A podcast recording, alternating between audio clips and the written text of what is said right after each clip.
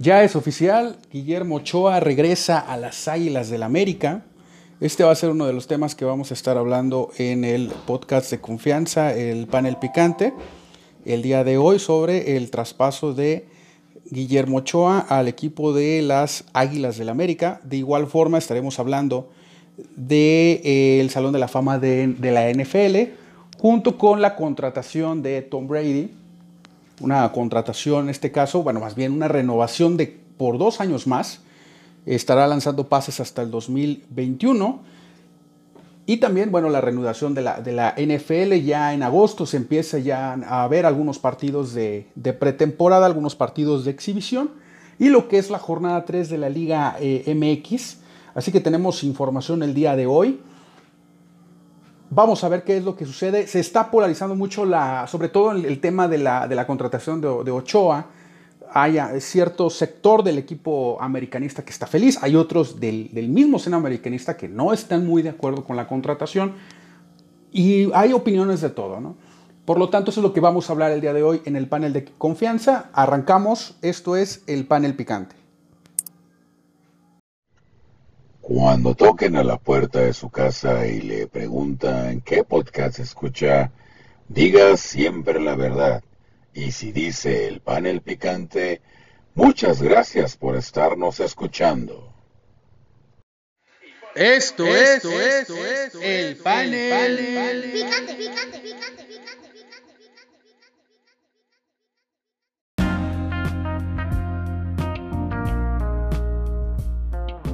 Pues iniciamos el panel de confianza, el panel picante. Mi nombre es Rodolfo López. Primeramente, mandarles un saludo a toda la comunidad que escucha eh, este podcast que se trata de, publicar cada semana. Hemos tenido ahí unos temas de trabajo, entonces eso ha impedido un poquito que, se le dé esa regularidad, pero bueno, eh, hacemos lo posible para, para que cuando se produzca obviamente un podcast sea con la calidad y con el respeto que, que ustedes, los que se toman la molestia de escucharlo, eh, se merecen.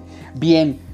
Yo me enteré de esta noticia por medio del Marca, del portal Marca, eh, que es de quien me estoy basando en esta, en esta publicación. Aproximadamente cerca de las 2 de la tarde, en las redes sociales empezó a difundir la noticia de la de que, se, bueno, de que ya se concretaba la, la, la, la contratación de, Guillermo Ochoa a las Águilas del América. Desde días anteriores, cuando se estaba dando la salida de Marchesín, ya se estaba hablando sobre una posible repatriación de Ochoa hacia México. Es decir, él estaba cumpliendo con una etapa interesante, sin embargo, poco lucida con el estándar de Lieja. Un estándar de Lieja que se mostró agradecido con, con Guillermo Ochoa, en el cual mencionó que hizo más de 200 atajadas en, estas, en, estos años pues, que, estuvieron, que jugó en este caso Guillermo Ochoa con, la institución belga, eh, creo que sí marcó una etapa interesante. El tema aquí con Ochoa es que en su carrera por Europa no ha sido la más brillante como tal, no, no ha sido la más lucida como en Copas del Mundo. Aquí el tema con Ochoa es que a nivel de clubes no ha demostrado la valía que ha demostrado en los torneos internacionales, llámese Mundial de Fútbol. Yo recuerdo, por ejemplo, en Copa del Mundo del 2014 contra Brasil en el Estadio Maracaná, era irreal lo que, lo que estábamos viendo, ¿no? Es decir, como Brasil, que nosotros lo teníamos en un concepto de, de equipo contendiente que lo sigue siendo. Después, antes de su caída estrepitosa contra, contra Alemania, pues lo teníamos a Brasil en el concepto de que iba a, a avasallar a la selección mexicana y yo me basaba sobre todo porque un año antes jugaron la final de la Confederaciones Brasil contra España y Brasil aplastó a España 4-0. Entonces veíamos una inercia muy muy interesante de Brasil y luego local en el Mundial. Pues todo apuntaba que iba a ser un desastre eh, aquel 17 de junio en el estadio, en el estadio Maracaná. Ochoa cumplió con una gran actuación, los, los, titulares recuerdo perfectamente que decían no contaban con mi astucia, ¿no? Tomando en cuenta esa referencia del Chapulín Colorado muy, muy querido en, eh, en Sudamérica. Entonces, e, esto es lo que sucedió con Guillermo Ochoa, comenzó a, darle mucha connotación a nivel internacional de selección, pero en los clubes, pues ha tenido unos capítulos realmente oscuros, uno con ellos, por ejemplo, con el Málaga, ¿no? donde prácticamente fue a calentar la banca. En el Ajaxio fue el portero más goleado de la, de la liga francesa, por ejemplo O sea, sí tuvo muchas intervenciones, tuvo muchas atacadas, atajadas. eso te da muchas tablas, obviamente. Pero, digo, reconocerse como el mejor portero en ese momento no, no, no me parecía como que fuera ese el parámetro. Es como el caso de Jurado, el portero de Veracruz. Que por cierto te vamos a hablar de ese tema, ¿no? de, de lo que pienso sobre el caso de Jurado.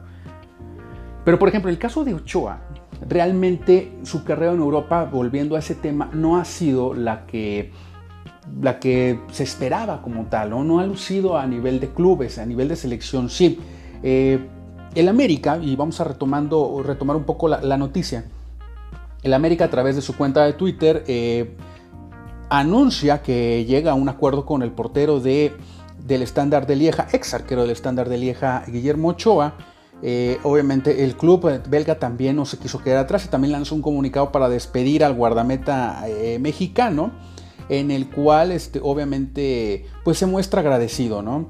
Eh, básicamente Memo Ochoa de, 24, de 34 años, perdón, va a ser el jugador mexicano mejor, mejor pagado de la Liga MX.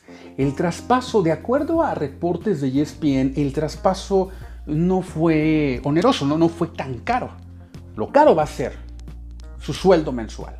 Eso va a ser eh, lo que América eh, estarían, están, eh, negoció más bien como operación para traerse a Guillermo Ochoa. ¿Y a qué obedece obviamente la llegada de Guillermo? Obedece obviamente a la salida de, de Agustín Marchesín del equipo de Cuapa para irse al equipo del Porto. Entonces, aquí se están dando varias situaciones. Yo, yo en qué veo bien y, voy a poner las dos vertientes en el caso de, Ochoa. ¿Qué veo bien de la llegada de Ochoa? Uno, es un portero experimentado, ya está probado, ya sabemos de qué se va a tratar el, trabajo de, Guillermo Ochoa en, el América. Creo que va a ser de impacto inmediato y que viene a, suplir, en este caso, un hueco muy, muy importante con el, como el de Marchesín, que, que golpeó a los aficionados americanistas. Pero como dice la frase, ¿no? Dios da y Dios quita, ¿no? Bueno, en este caso vamos a, intentar aplicar esta frase en esta situación, ¿no? ¿Y a qué me refiero? Pues se va prácticamente, y por qué no decirlo, una leyenda como Agustín Marchesín, pues llega otra leyenda, se puede decir, a, la portería del, América como, como lo es Guillermo Ochoa. Eh, entonces, al América les, eh, tiene, para que traiga un jugador, tiene que cumplir para mí tres tres parámetros. El primero, que sea obviamente conocido. Segundo, que sea mediático. Y tercero, que genere un impacto inmediato. Esas tres cosas creo que sí las va a poder llevar a cabo el América. Aparte de eso, América se ha desprendido de varios jugadores. Y no dudo que, se vaya otro más eh, en, los próximos días, porque realmente el modelo deportivo del equipo de las Águilas del América, le pese a quien le pese, ha sido muy bueno ha sido campeón en los últimos torneos. En este caso ha exportado jugadores a Europa, ha vendido muy bien, ha debutado gente. Hay un chico de apellido Córdoba en el América que es extremo, que juega por, eh, que juega adelante. Es un jugador interesante y creo que él está llamado a hacer algo. No sabemos qué, pero sí hay, que seguir de cerca al chico Córdoba de América porque pues él, él, va a estar teniendo que entrar a, cubrir esos huecos que, que, van a estar cubriendo las ausencias obviamente ya, ya mencionadas, ¿no? En fin, creo que, creo que este Ochoa eh, toma una decisión para mí correcta. Ya en Europa no despegó el tema, o sea, porque siempre se mencionaba que era por su, eh, porque él no tenía el pasaporte comunitario. Ya le faltaba poco para obtener el, pasaporte comunitario y pues decide regresarse a la América. Yo creo que la carrera de, de Ochoa en Europa ya no despegó. O sea, eso, eso es lo que sucedió realmente. Porque si decían que tantos equipos estaban peleando por él, pues él pudo haber esperado.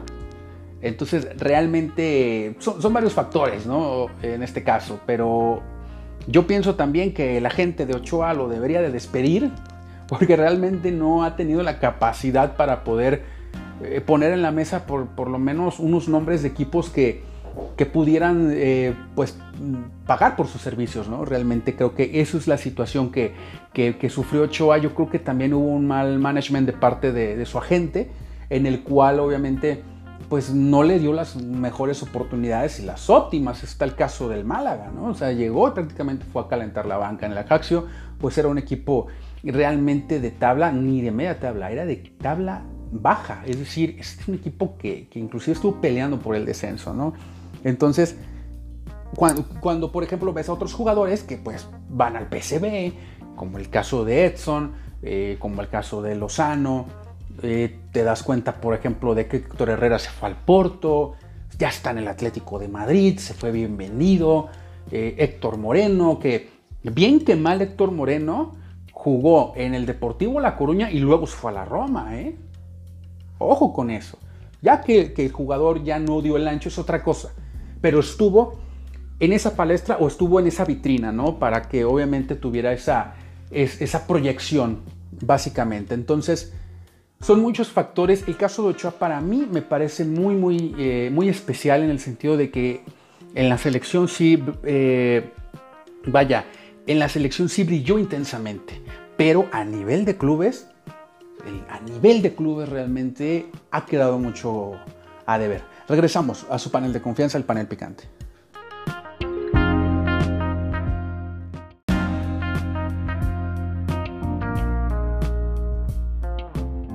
Bien, para cerrar el tema nada más de Guillermo Ochoa, eh, en este caso ya, ya hablamos de lo bueno, ¿no? Ya, ya hablamos de lo bueno, que, es, que, es, experimentado, en este caso, que es una persona que puede, es un jugador que puede ser de impacto inmediato en, las águilas. ¿Qué es lo malo? Lo malo que yo le veo aquí es que la América pagó una cantidad exorbitante para traerse a Ochoa. Claro, ahorita América tiene dinero por las ventas, obviamente, que ha realizado de los jugadores. El negocio le está funcionando de cierta manera. Pero si tú estás pensando en un proyecto a largo plazo, Ochoa no es el indicado. Ochoa ya tiene 34 años. Entonces, aquí básicamente es ver, esa situación de la edad de, Ochoa, de la veteranía de, de, Guillermo. Entiendo que el portero tiene menos desgaste y si él quiere durar hasta los 40, tenemos el caso de Oscar el Conejo Pérez que se retiró a los 46 Aquí el tema se trata de reflejos, ¿no? Pero si realmente América busca un proyecto a largo plazo o conseguir la inmediatez de un título, digo, aquí realmente se están, se están tomando muchos riesgos, pero son riesgos de un equipo grande. Un equipo grande como América toma ese tipo de riesgos. Por eso ha llegado hasta donde ha llegado, porque como se ha equivocado, también ha acertado y lo ha hecho muy bien. En el caso de Agustín Marchesín era un portero ya probado en Santos que no quería ir a la América y mira, hasta los aficionados respetuosamente les digo, hasta lloraron cuando se fue Marchesín, ¿no? Eh, porque obviamente vestir la camiseta de la América pesa. Entonces, en, el caso, por ejemplo, de, lo malo es para mí la veteranía ya de, Guillermo Ochoa. No sé si le alcanza inclusive para, para jugar otro mundial, por ejemplo. Y realmente lo que, lo que te daba, en este caso Agustín Marchesín, era muchísima seguridad y era mucha estabilidad. En el caso de Ochoa es algo muy incierto porque en los clubes en los cuales eh, él ha participado tiene un alto porcentaje de goles de goles recibidos. Entonces hay que analizar esa parte. Me decía Iván Dávila en el, o le decía al panel picante Iván Dávila eh, eh, un comentario realmente que me, que me sorprendió. Lo voy a buscar en este momento. Eh, publicamos obviamente la noticia de que, de que Ochoa eh, pues, se, iba, ya, ya regresaba repatriado al equipo de las Águilas del la América. Me sorprende, por ejemplo, que Iván Dávila, eh, dicho sea de paso, colaborador de, este podcast, me comente que primeramente que sale perdiendo el América en esta negociación y primeramente prácticamente él me indica que él no es buen portero, que sin duda, eh, aquí yo le pregunto, ¿en verdad Iván? Y él me contesta, sin duda, salió caro. Eh, de seguramente salió muy caro. Es un jugador ya veterano, es lo que habíamos platicado y estoy de acuerdo con él. Y la verdad no es tan buen portero. Estas son las opiniones que, nos hemos encontrado y, y el señor Dávila pues es un conocedor de este deporte. Entonces vamos a ver cómo se, cómo se va desarrollando esta temporada que está iniciando con muchos cambios, con muchas incorporaciones, ya avanzado el, torneo, eh, todavía queda un poco de tiempo para, un par de incorporaciones más, pero realmente eh, las palabras de, Iván me parecieron fuertes, sobre todo de, un, aficionado, primeramente antes de, de, conocedor, es aficionado a las Águilas del la América y que diga, no es tan buen portero, porque obviamente recordemos que en 2007, cuando Ochoa estaba, eh, era titular en el América, jugaron la final contra Pachuca y él tuvo que ver por lo menos en los dos goles que, que, le atestaron en el Estadio Azteca, ¿no? Entonces, eh, tenía esa etapa, eh, perdón, tenía, tuvo esos detalles muy, muy peligrosos. Entonces, ya veremos qué es lo que sucede. A mi punto de vista, creo que sí puede funcionar, por supuesto, está probado, este, y, y esto en base a que ya no despegó Ochoa en Europa, ¿no? Entonces, vamos a ver qué es lo que sucede. Sin embargo, eh, considero que, que le sirve al fútbol mexicano que vengan jugadores obviamente a, pues, a, generar este, este debate, este rating, porque realmente Ochoa, sí de por sí América ya era un equipo, ya es un equipo que llama la atención siempre por el hecho de, de tener la institución que es, pues tener a un jugador mediático como Ochoa, imagínense, ¿no? Entonces, por cierto, el próximo domingo 12 del día, no se lo pierda, juega América contra Toluca en la bombonera y ese partido este, se va a jugar eh, bueno, se va a transmitir en Televisa y en ESPN también. Están ahí haciendo un experimento ahí medio, medio raro, pero a la vez interesante. ESPN con, con Televisa le está permitiendo transmitir aleatoriamente algunos partidos de local de los equipos que ellos transmiten. Y creo que es interesante y eso ayuda un poco a abrir un poco más el espectro de, opciones que podamos tener para, para ver los juegos y los deportes el fin de semana. Pues bien, vamos a ver cómo, cómo le va a Guillermo Ochoa de entrada, este, creo que puede ser para mí de impacto inmediato. Y nada más mencionarlos, mencionarles algo. Había un rumor muy grande Atlas quería irse por, por Ochoa. Entonces, al parecer, bueno, este no aceptó y, pues, obviamente le sedujo más, le sedujo más obviamente ir al América. No sé cuánto dinero le haya ofrecido el Atlas, pero al parecer aquí indican que Qatar, China, eh, Arabia, ya no eran... Pues obviamente la América es muchísimo mejor opción en cuanto a renombre, en cuanto a nivel, que estas tres anteriores. ¿no? O sea, realmente también había escuchado que el Atalanta se había, se había interesado en sus servicios. Yo creo que es falso que el Atalanta se haya interesado por Ochoa, porque si se hubiera interesado el equipo italiano por él, era lógico que él hubiera se hubiera esperado a negociar con el equipo italiano. Entonces, realmente eh, de jugar en el Atalanta, en el América, pues yo creo que hay una gran diferencia. A los 34 años, pues eh, era muchísimo más atractivo. Pero bueno, vamos a ver qué es lo que, eh, qué es lo que sucede. Obviamente va a estar motivado, quiere ser campeón con América, va a cubrir a la leyenda de Agustín Marchesín, porque realmente en los años que estuvo Marchesín en el América, pues eso fue lo que terminó siendo una leyenda, una leyenda para el América. Regresamos a su panel de confianza, el panel picante.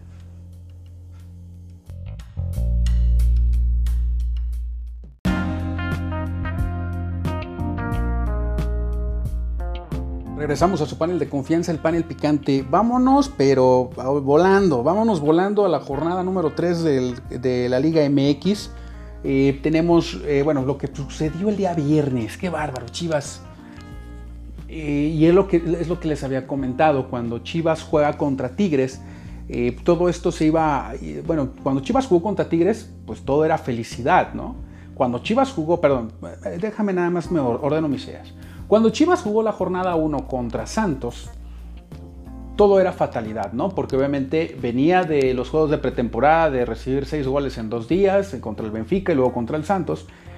Juega la, semana 2 o la jornada 2 contra el equipo de Tigres y todo era miel sobre hojuelas. Ahora sí Chivas ya eh, va a trascender. Ahora juega contra el equipo de Puebla y no es capaz de vencer al equipo de Puebla. Un limitado equipo de Puebla, por no decirlo.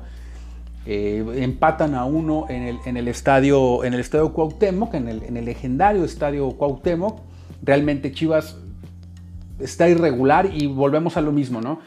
Si Chivas gana a partir de estas semanas, todo lo que suceda con Chivas va a ser volatilidad. ¿Por qué? Porque bajo la dirección técnica de Tomás Boy no se ha encontrado esa estabilidad realmente. Entonces, victoria de Chivas o buen resultado, expectativas hacia arriba, derrota de Chivas, la fatalidad y el miedo al descenso va a estar ahí rondando, ¿no? Eso en, el primer partido con el que abrió la jornada de la semana pasada. Atlas pierde el paso 2 a 1 contra el equipo de Santos, un equipo del Atlas que realmente eh, pierde, pierde el encuentro, eh, se ve cortada una racha interesante del equipo del Atlas, pero creo que, creo que, hay, que hay que darle tiempo al equipo de, de, Cufré, creo que le puede ir muy bien y Santos, bueno, Santos eh, se ve que tiene una buena reestructuración y jugadores interesantes. Querétaro contra Cruz Azul, un partido que me tocó seguir de cerca. Aquí, aquí, hay varios temas. El primero, Querétaro digo, respetuosamente para la afición de Querétaro, se vio como equipo contendiente contra un Cruz Azul que jugó muy mal. Solamente jugó bien, puedo decir, ocho minutos del primer tiempo en donde eh, empezó a, generar jugadas eh, por parte de... Eh, jugaban por medio de las bandas. Realmente creo que, Cruz Azul estuvo jugando, pues de cierta manera, bien como visitante, pero realmente en tiros a gol híjoles, sí, o sea, parecía ya prácticamente, eh, pues era un entrenamiento, ¿no? Aquí, por ejemplo, Cruz Azul empezó a atacar mucho por parte de Orbelín, empezó a, mover el balón un poco más, eh, Piojo Alvarado empezaba a entrar por el interior, Yotun también empezó, en esos ocho minutos se me hicieron bastante interesantes. Caraglio perdido, Caraglio no tiene ahorita competencia, aunque se confirma, este, damas y caballeros, que eh, Brandon, Brandon Algulo, jugador eh, sudamericano, llega a engrosar las filas del, Cruz Azul. Vamos a ver qué es lo que eh, en este caso pues le representa una competencia para Caraglio. Realmente no, no, no, han rendido en la parte de los goles y cuando Cruz Azul no anota goles, pues ningún equipo tiene oportunidad de nada, realmente. Aquí el tema de de, Querétaro, me gustó mucho este jugador Castillo, realmente, y, lo voy a decir como tal, eh, digo, no, no, es solamente una apreciación de su servidor. Este jugador Castillo, cuando lo veía jugar por la parcela izquierda, se me figuró muchísimo a, a Benítez, a Chucho Benítez, en su físico, corpulento, eh, de la misma complexión en este caso hasta en la forma del regate que utiliza, se hizo muy muy parecido, me recordó bastante a Chucho Benítez, que en paz descanse.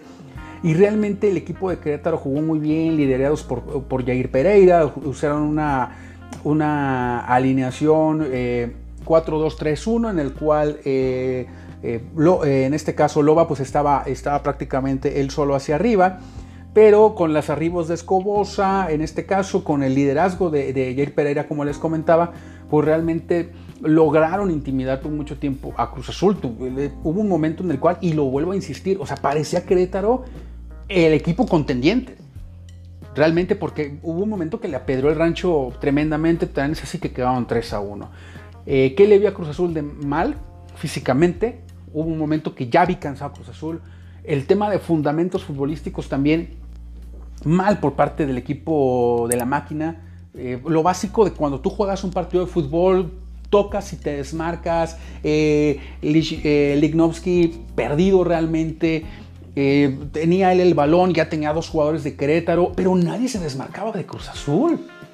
O sea, uno de los fundamentos importantes de este deporte es tocar y desmarcarse, moverse para hacer opciones y para jugar en bloques y, darles alternativas a quien tiene la pelota. Pero ni Yotun, ni Pineda, ni, ni en el caso, por ejemplo, de la defensa, perdían el balón la salida. De repente Escobar eh, tocaba el balón en media cancha y perdía la pelota. Eh, en este caso, Orbellín fallando pases. nadie se desmarcaba. Por ejemplo, el que más sufría, el que yo noté que sufrió más era Lignovsky, porque realmente él tenía el balón, quería circularlo por la media cancha y nadie estaba, nadie estaba desmarcado. Es un fundamento de este deporte. Y cuando se habla de ese tipo de detalles en un equipo profesional que, no es, que, que denota que no está bien trabajado, es algo totalmente imputable al entrenador también. Entonces vamos a ver qué es lo que va a suceder. Pero miren, ¿qué pasa con Cruz Azul generalmente? Siempre, desde que yo tengo uso de razón y que, que he visto el fútbol mexicano, siempre Cruz Azul arranca flojo sus torneos. Siempre. No hay, si acaso la temporada en la cual llegó a la final contra América arrancó bien, ganando, pero el accionar era paupérrimo y ganaba, pues allá va la forma de ganar. Aquí, por ejemplo, no gana, no juega bien juega feo este Cruz Azul con Caiciña. Esta versión de Caiciña pues, juega feo. Desde que lo tomó él al equipo le ha dado cierta estabilidad defensiva. No es fácil anotarle a Cruz Azul, pero es un equipo que no te deja jugar, pero aparte no juega. O sea, realmente no es vistosa la forma de jugar. No, no te entretiene un juego de Cruz Azul. Y eso es cierto. Hay equipos que te divierten más. León, por ejemplo, te divierte un juego de León. Te divierte ver al América, te divierte ver al Monterrey, a Tigres, a los Pumas inclusive. Pero no te divierte ver a esta máquina y tiene tiempo de jugar así. Sin ningún tipo de, atrevimiento, sin proyección. Pues sí se, sí se para, sí se acomoda muy bien atrás, pero también esto se trata de ofender, señores, ¿no? Pero bueno, mala, mala actuación de Cruz Azul. Les, les voy a dar mi predicción. Ahorita todo es, nublado, ahorita todo es este, tormentoso para el caso de Caiciña. Caiciña no se va a ir. En tres jornadas más o menos se soluciona todo, es decir, Cruz Azul va a empezar a dar buenos resultados y los veremos en liguilla otra vez. De ahí ya no puedo, de ahí ya es difícil hacer una, una predicción, pero Cruz Azul es muy bueno para estas crisis. Tiene a Ricardo Peláez, un, tipo de muchísima experiencia. Caiciña también lo tiene, aunque pierde la cabeza muy rápido. Pero realmente creo que, el equipo de, Cruz Azul así, así, es. Siempre la aplica igual. Siempre es. Siempre arranca muy, muy lento la, temporada y luego ya, pues ahí conforme vaya avanzando, más o menos se va a ir acomodando. Pachuca 1, Morelia 2, el equipo de, Morelia gana eh, este partido y en el partido de las 7 de la noche, América contra, del día sábado, América 3, Tijuana 1, que es lo que destaca aquí, que fue eh, en este caso el primer juego en donde entra, eh, bueno, donde anota más bien gol Giovanni Dos Santos por una asistencia, marca un gol, ganan 3 a 1 a un, Cholos que em, empezó, respondió en el primer tiempo, pero poco a poco el planteamiento del Piojo Herrera generó que se fueran anulando prácticamente las acciones. Me gustó mucho Roger Martínez, me gustó mucho Ibarwen, creo que eh, de Cholos, por ejemplo, este jugador Nahuelpan me parece un gran, gran delantero eh, y en el cual este... Eh, yo, creo que me, extraña que no haya volado tan, tan rápido de este club Tijuana. Tiene personalidad, tiene presencia física el señor este, Nahual Pan y creo que es, un buen jugador, es un, es un, argentino, perdón, es un jugador este, perdón, interesante. Que, obviamente pues ha venido, a ha venido ayudar al equipo de, los Cholos de, de Tijuana. Pero este, aquí lo que destaca es los goles, el gol y la asistencia que convierte Giovanni y la terrible lesión de Nicolás Castillo. Otra vez Nicolás Castillo se va a perder, se va a perder en este caso una buena cantidad de fechas eh, por esta lesión. Es este, fractura de peroné, eh, son lesiones complicadas y, sobre todo psicológicamente para el jugador, no solamente física, sino el tema de la confianza, algo importante. Regresamos, vamos un corte y volvemos al panel de confianza.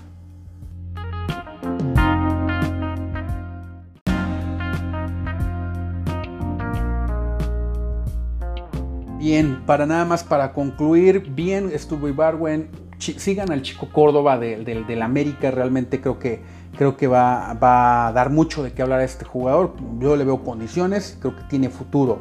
En el caso de, de, Cholos, tiene un equipo interesante. Está Mendoza, está Velázquez, Rivero, está Balanta, el caso de Miranda, eh, Bolaños, el número 10 que juega un poquito atrasado en Agualpan creo que le, que le, puede, le puede ayudar muchísimo a, Cholos. Yo, yo veo a Cholos como un equipo siempre, siempre, siempre, siempre incómodo, sobre todo en su casa. Aquí empezaban muy respondones, pero realmente el América después logró ajustar bien eh, por parte de Miguel Herrera.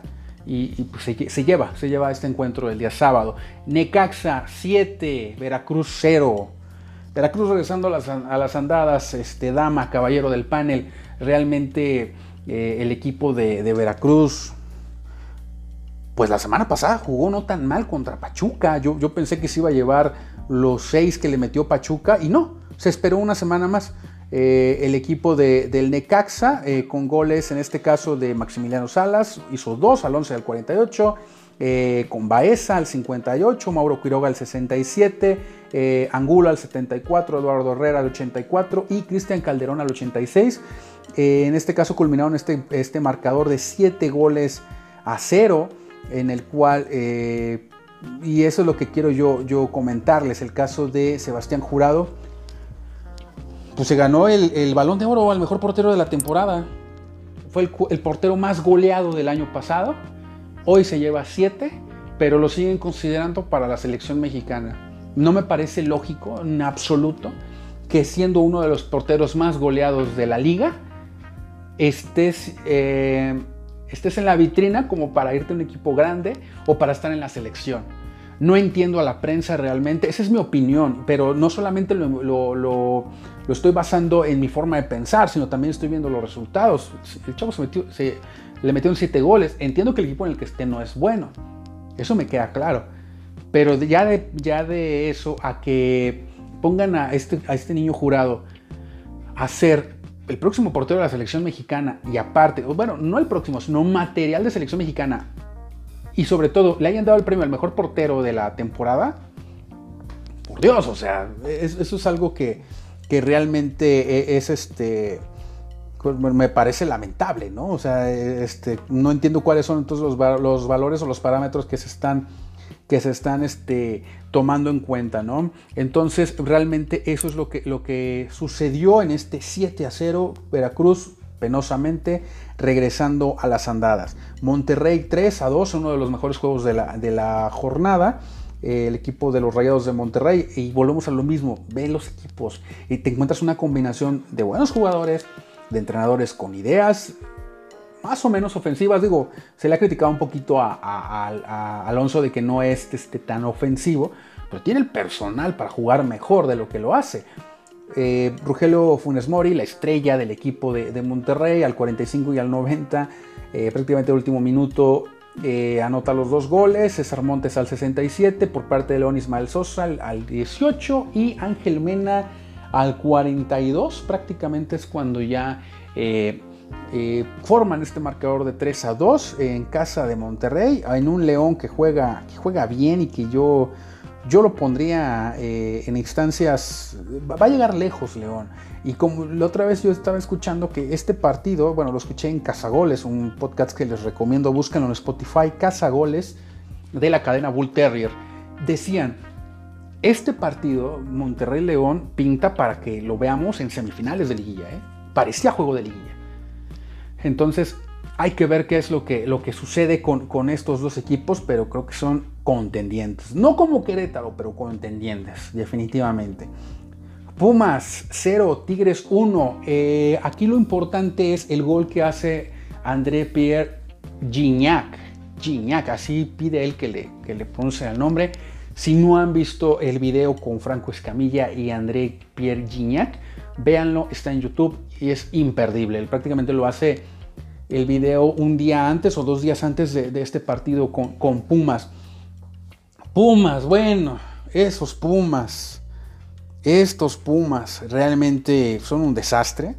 Eh, dice, bueno, yo he escuchado comentarios, la verdad, bastante...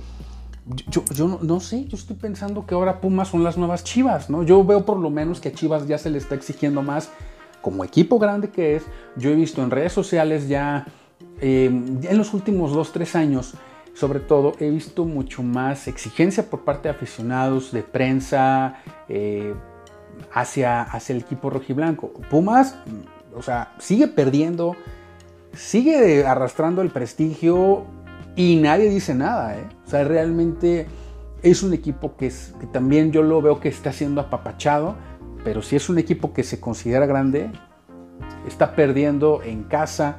Eh, en este caso, entonces vamos a ver cómo, le va a, Pumas realmente, eh, analizando como tal, perder de local. Entiendo que Tigres pues, es, un, es un buen equipo, pero tampoco Tigres no es una amenaza de, visitante. O sea, siempre Tigres, a Tigres le pasa siempre, o a los equipos eh, de Monterrey, pues les pasa el mal regio. ¿Cuál es el mal regio? Vienen a México, al Distrito Federal, y generalmente, pues, pues aquí este, pues siempre, siempre batallan para, para, en este caso, dar, dar, buenos espectáculos.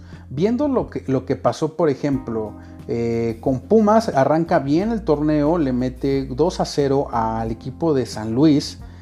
Y en la jornada número 2 le gana a Necaxa, le gana 2-0. Es su primer derrota en la temporada de Necaxa. Aquí lo alarmante es realmente que el equipo de Pumas está perdiendo de local y está dejando ir puntos en casa.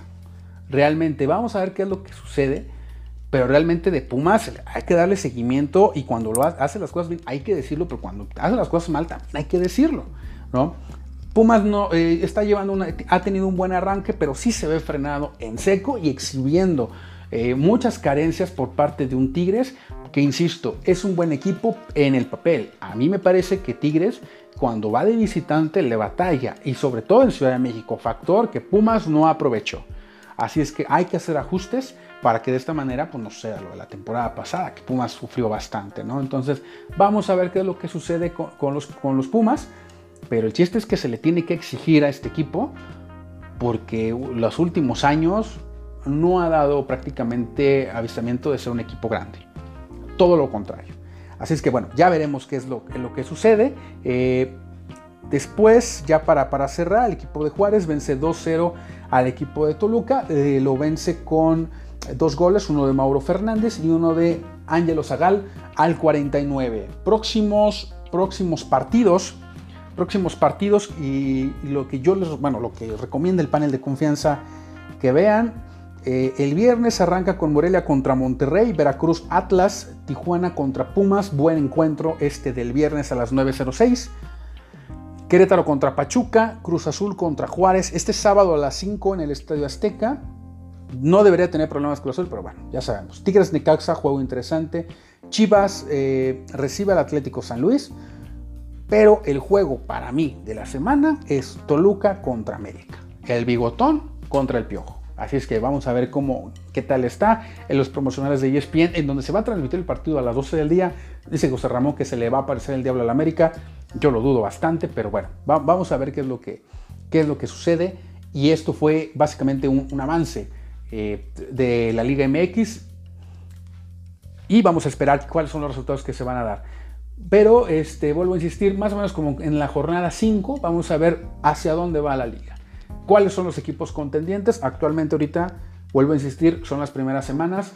No hay realmente un parámetro todavía, todavía definitorio. Regresamos al panel de confianza, el panel picante.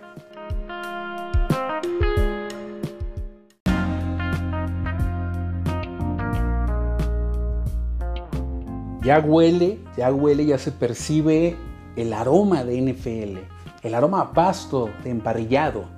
Eso es lo que ya huele, eso es lo que ya se está acercando.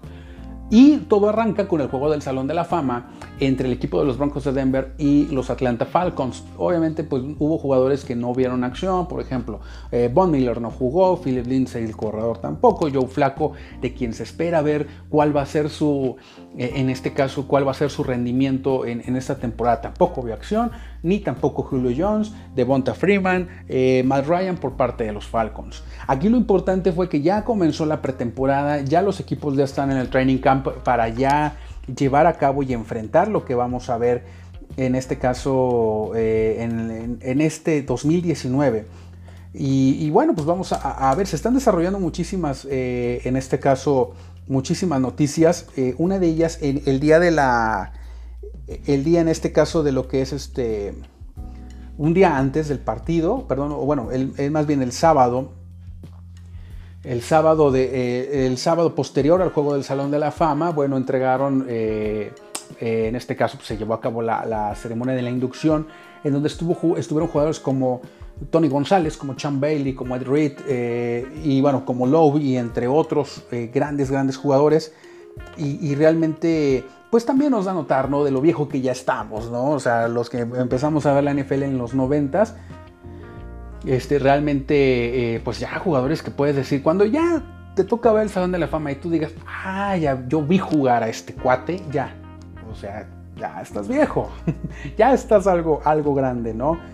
Realmente de los más connotados, o los, en mi caso que vi jugar, obviamente a Tony González, a Chan Bailey, Chan Bailey con una carrera muy, muy interesante, primero comenzó en los Washington Redskins, fue cambiado a los Broncos de Denver, creo que ahí su carrera tuvo una dimensión mucho más amplia, se convirtió en uno de los esquineros más prolíficos de la NFL, no se diga de Tony González, de lo que hizo en Kansas City, estuvo cerca de siempre pues jugando playoffs, no muchos realmente.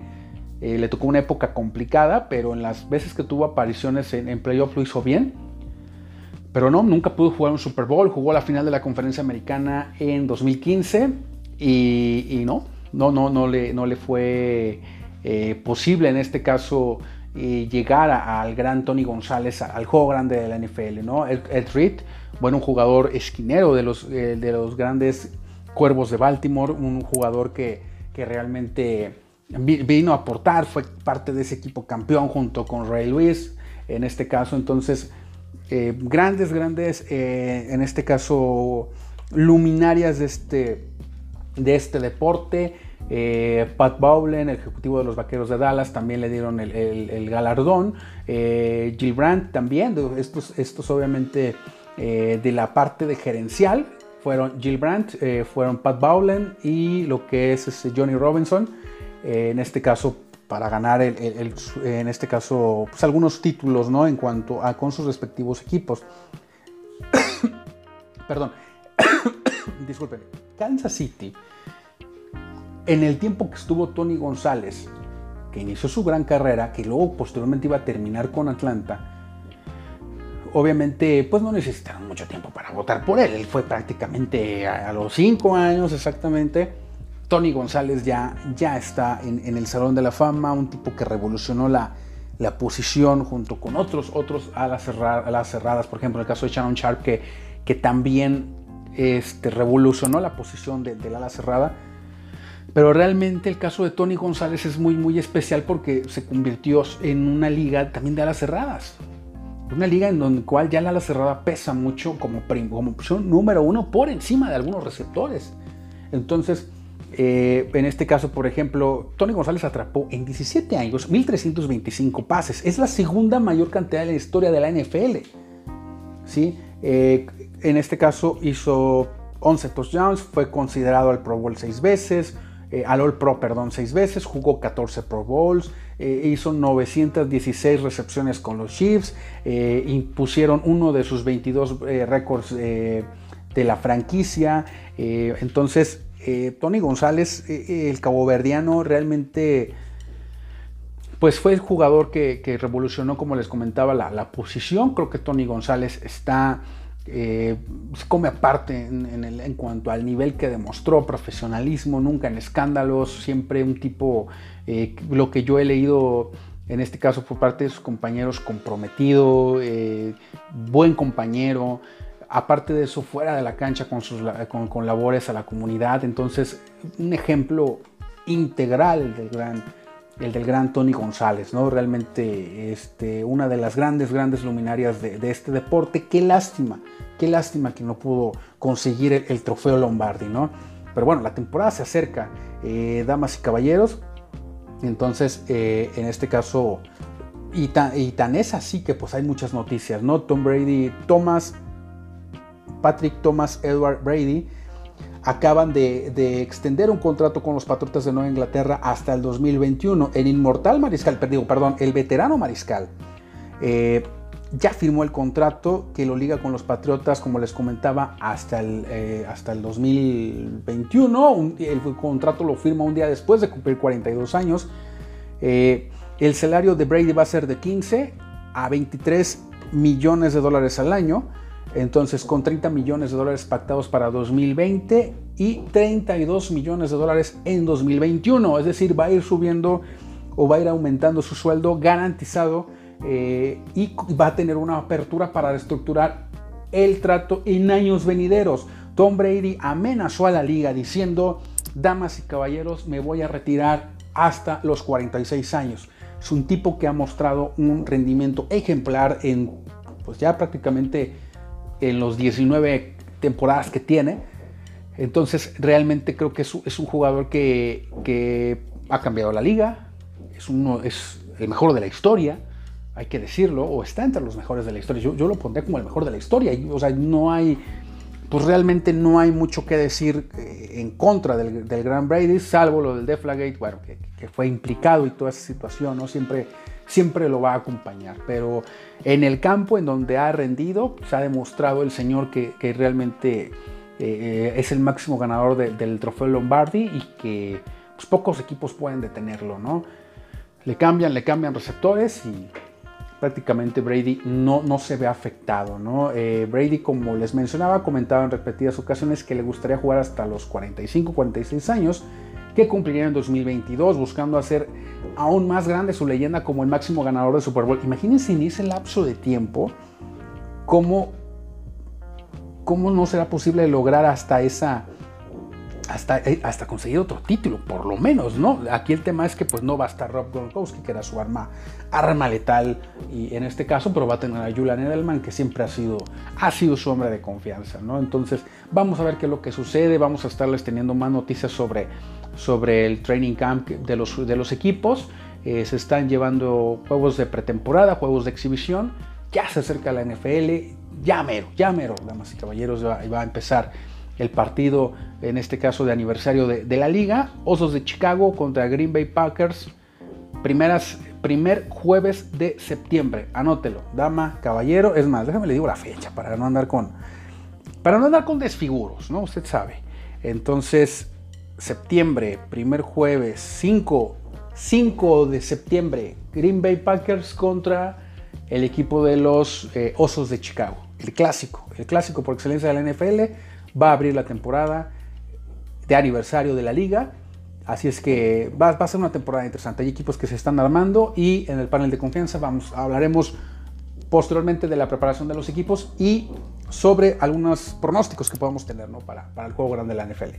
Regresamos al, panel de confianza, el panel picante.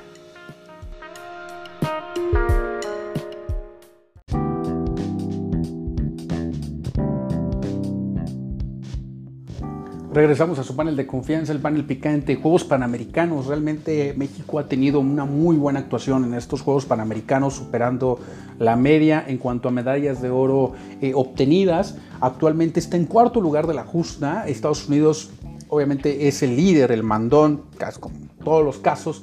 62 medallas de oro, 51 de plata, 44 de bronce. El que le sigue de Estados Unidos es Brasil con un gran trabajo atlético de, la, confederación, este, bueno, en este caso de la, eh, en este caso pues de, la Organización de Deportes de Brasil, 27 de oro. Chequen el dato. Estados Unidos tiene 67 medallas de oro. Brasil, que es el siguiente perseguidor, tiene 27 medallas. Canadá 24, México aquí es donde aparece cuarto lugar 22 medallas de oro, 19 de plata, 17, 38 de bronce, por un total de 79 eh, medallas para el equipo mexicano. Actividades, bueno, en este caso Paola Longoria ya conquistó el oro en los Juegos Panamericanos, eh, en este caso de Lima. Eh, ya en algunos, en algunos minutos más se van a estar llevando algunas pruebas, como lo que es la competencia de lucha grecorromana, en donde, en donde Emilio Pérez va a buscar la medalla de bronce. Eh, en este caso, tenemos todavía, bueno, se tiene la posibilidad, en este caso, de que el día de hoy eh, se den algunos resultados, sobre todo en fútbol varonil. Eh, panamericano, la selección mexicana va a estar buscando obviamente e, esa, esa preparación o ese partido ya para, para, para enfrentar y ahorita les, comento contra quién y les voy a dar detalles de cuándo, cómo verlo. Hay que estar eh, muy muy al pendiente, sobre todo, bueno, a mi experiencia y lo que yo les puedo compartir es que yo he seguido los Juegos Panamericanos por medio de YouTube. En el canal de Marca Claro tienen un canal de YouTube y ahí pues es como te ponen prácticamente como una parrilla, ¿no? Es algo como de ensueño, es decir, eh, quieres ver natación, está en vivo, quieres ver voleibol, está obviamente en el momento, ¿no? Y si ya quieres ver la señal genérica, bueno, ahí te da la opción para ver conforme se vayan, eh, en este caso, eh, en este caso, pues los resultados que se vayan llevando a cabo. Televisa lo está transmitiendo todos los días a partir de las 2 de la tarde. Y bueno, son resúmenes o lo que está sucediendo en ese momento. Entonces, México ya clasificó eh, a la, bueno, en este caso a semifinales, la selección mexicana a semifinales eh, con un inicio un poco medio incierto ahí prácticamente, eh, pero eh, no teniendo el mejor de los rendimientos, pero bueno, ya está en la, en este caso, ya está en semifinales. Entonces vamos a ver cómo, cómo, le va a México. Déjenme nada más, les busco inmediatamente contra quién va México. Ya venció Ecuador 2 a 0. Eh, en este caso va contra Jaime Lozano, es el que, quien lleva esta selección. y en este caso, pues bueno, estaban en, una, en un grupo donde estaba México con 7 puntos. en el segundo lugar quedó Argentina, Panamá y Ecuador que se queda con un punto prácticamente. Entonces, realmente creo que este, el equipo mexicano pues tiene la posibilidad básicamente de, competir por una medalla. Entonces vamos a ver qué es lo que, es lo que sucede. Mientras, ahorita les busco la, información, en este caso para que ustedes vean eh, la fecha y la hora este, en la cual pueden ver, este, aquí le vamos a poner partido y creo que es el día de hoy, miércoles, dama, caballero. De todas maneras, se los vamos a, llevar a cabo. Eh, eh, bueno, le vamos a, decir más o menos esta información. Es México contra Honduras. Eh, el partido que se va a llevar a cabo en, en Lima, Perú, que han sido unos juegos muy, muy interesantes. Lo que sí, digo, hablando de la experiencia del ver la transmisión en Claro Video, es que los narradores de, marca Claro, bueno, de Claro Video, sí se ve que, les hace falta personal. Entonces, digo, recomendación. Yo creo que hay muchos jóvenes, muchos chavos que vienen de algunas escuelas de locución, perfectamente podrían hacer el trabajo. Sí se ve que están muy apremiados por el tema de que son muchos eventos y creo que no es la misma cantidad de personal que tienen. Entonces, eh, para cubrir ese tipo de eventos, pues necesitas a gente, gente que le sepa, gente que tenga ganas de hacerlo. Hay unos argentinos ahí que lo están narrando eh, pues no, no te puedo decir que de la mejor forma, ¿no? Miércoles 4.30 de la tarde, eh, Honduras contra México es el partido, entonces, bueno, hay que darle, hay que echarle una, vista. Perdón, confirmo el horario, 5.30. ¿Cuánto 30 era el horario de Lima? 5.30 hora de México, semifinal contra la selección de Honduras. Entonces, ahí están, ahí están los horarios, no se pierdan las competencias, lucha grecorromana en un ratito más ya se cerraron, eh, en este caso ya se repartieron las, las medallas en, clavados. En el caso de la, de la natación, este, también ya, ya, se, ya, ya se jugaron las, las finales.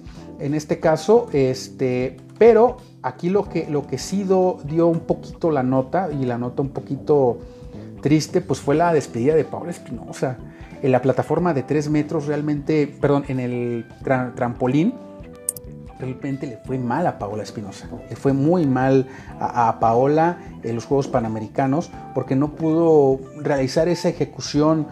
Este, prácticamente pues se fue de panzazo, ¿no? La, la maestra Paola Espinosa.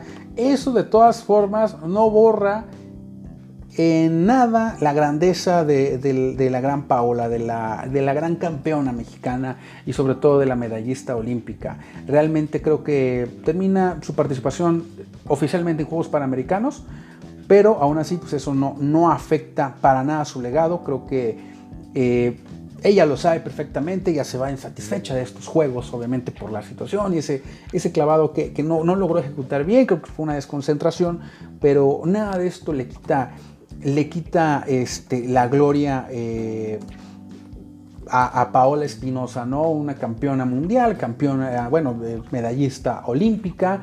Entonces, realmente yo creo que no, no tendría por qué, por qué afectar, ¿no? En este caso, ¿no? Entonces, vamos a ver qué es lo que, es lo que sigue. Tenemos atletismo para, para el día de hoy. Tenemos en este caso ciclismo de pista.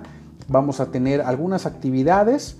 Eh, en este caso y sobre todo lo que es este, pues el, el fútbol 5.30 de la tarde, México contra Honduras.